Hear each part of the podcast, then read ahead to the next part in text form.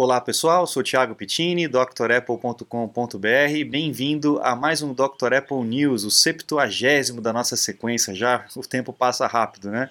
Muito obrigado a todo mundo que colabora, muito obrigado a todo mundo que assiste uh, aqui ao canal, uh, principalmente ao Antônio Andrade, Renato Azan, Sandro Silva, Armstrong, sempre mandando notícias pra gente aqui. Muito obrigado a todos vocês, me ajudam bastante, tá?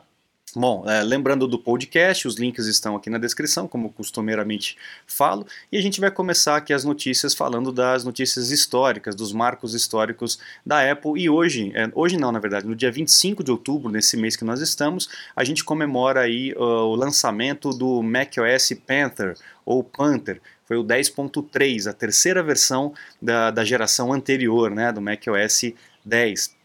E o que, que ele trouxe de novidade para a gente aqui do, do anterior? A gente é, começou a ter aí o iChat AV, que é o avô do FaceTime.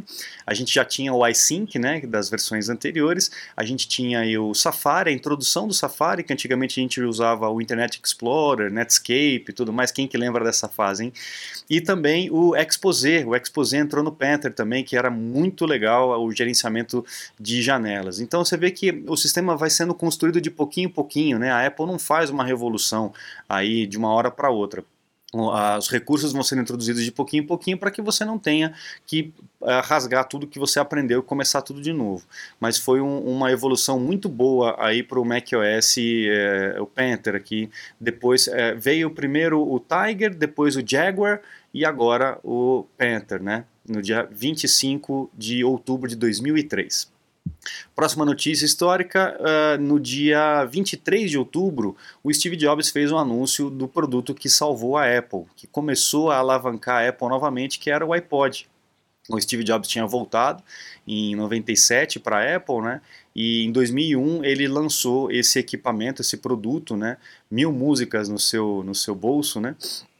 É, que era algo assim é, impensável naquela época. A gente andava com com aqueles disc maker, o Walkman, né? É, o CD player, né? não era disc maker, CD player, né? E aí não podia balançar porque o CD pulava, era, era realmente uma outra situação. E aí ele veio com esse produto aí que começou a vender que nem água, né? Realmente virou uma febre, o fonezinho branco, que os outros fones eram todos pretos, né? Enfim, é, o, a gente vai falar sobre isso lá no a história da Apple também, quando chegar no momento do lançamento do iPod. Mas realmente foi uma revolução. Aqui a mesa começou a virar porque a Apple estava quase em falência quando Steve Jobs voltou.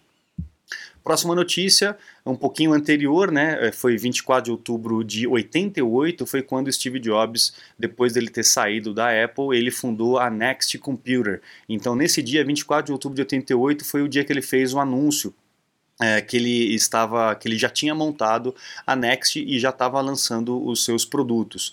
E a Next foi uma empresa em que foi um fracasso de vendas de equipamento, né? Os computadores eram muito potentes, muito bons, era mais focado para a parte de ciência, para a parte de escola, universidades e tudo mais. Não era um computador para o usuário comum, porque era muito caro, mas o sistema operacional, a fundação do, do, do Next Step, que seria o sistema operacional da Next, né, do, da empresa da Apple, do, do, Steve Jobs, acabou sendo incorporado no macOS 10, virou a fundação do macOS 10. Então a gente tem muito ainda a agradecer à Next né, por conta do sistema operacional que nós temos ainda hoje. Próxima notícia histórica, esse camarada aqui que é o Scott Forstall. O Scott, ele foi um dos grandes amigos do Steve Jobs. Ele foi contratado pelo Steve ainda na Next, antes de, de fundir com a Apple, né, em 97. E ele trabalhou na fundação do, do Next Step, que é o sistema da Next. Depois trabalhou no iOS, trabalhou em vários produtos, até ele ter uma, um desentendimento aí é, com o Johnny Ive, que era o cara da, do design ali dentro do, do, da Apple, depois que Steve Jobs morreu, e aí ele foi mandado embora por conta de algumas brigas internas ali com, com ele. Ele era um cara que tinha também um temperamento bem, bem complicado, bem difícil, mas era um cara que exigia bastante da tua equipe. Inclusive ele foi cotado para substituir o Steve Jobs pela proximidade e pelas características é, é, bem parecidas entre um e outro.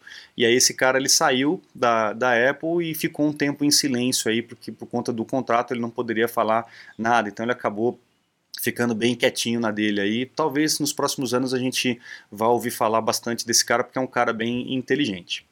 Bom, vamos lá. É uma, uma notícia aqui mais de, de diversão, né?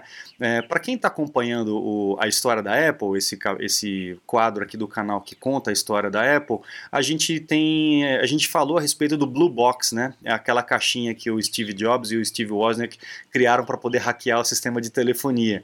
E uma dessas plaquinhas, que é, são essas aqui, estão sendo leiloadas lá nos Estados Unidos e vai a leilão por 46 mil reais. Olha só, acho que são. Quanto, quanto que dá aqui? 8 mil dólares.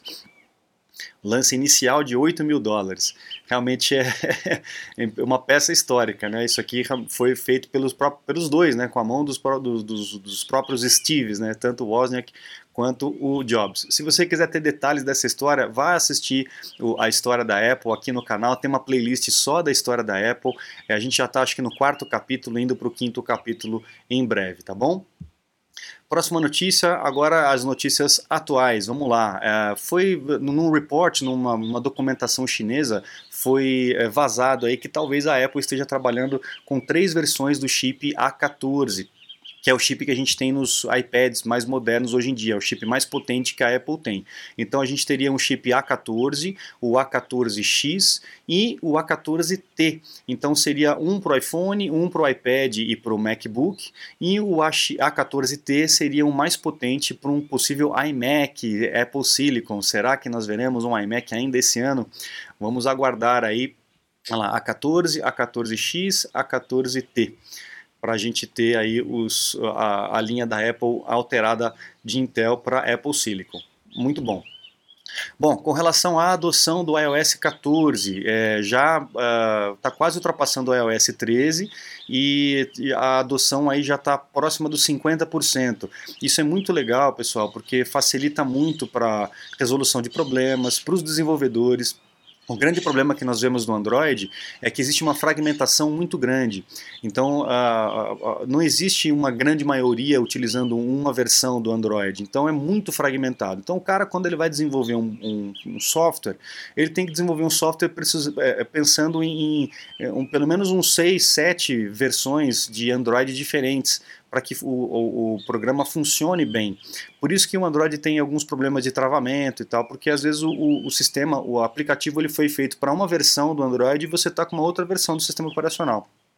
No Mac isso é mais difícil de acontecer, Primeiro porque existe uma similaridade muito grande entre os iOS e depois que essa adoção é muito rápida, a fragmentação é muito pequena é, dentro da Apple. Então isso é muito bom e a gente vê que a cada ano é, essa, essa adoção do sistema novo é cada vez mais rápida. Isso é muito bom para todo o ecossistema, tá?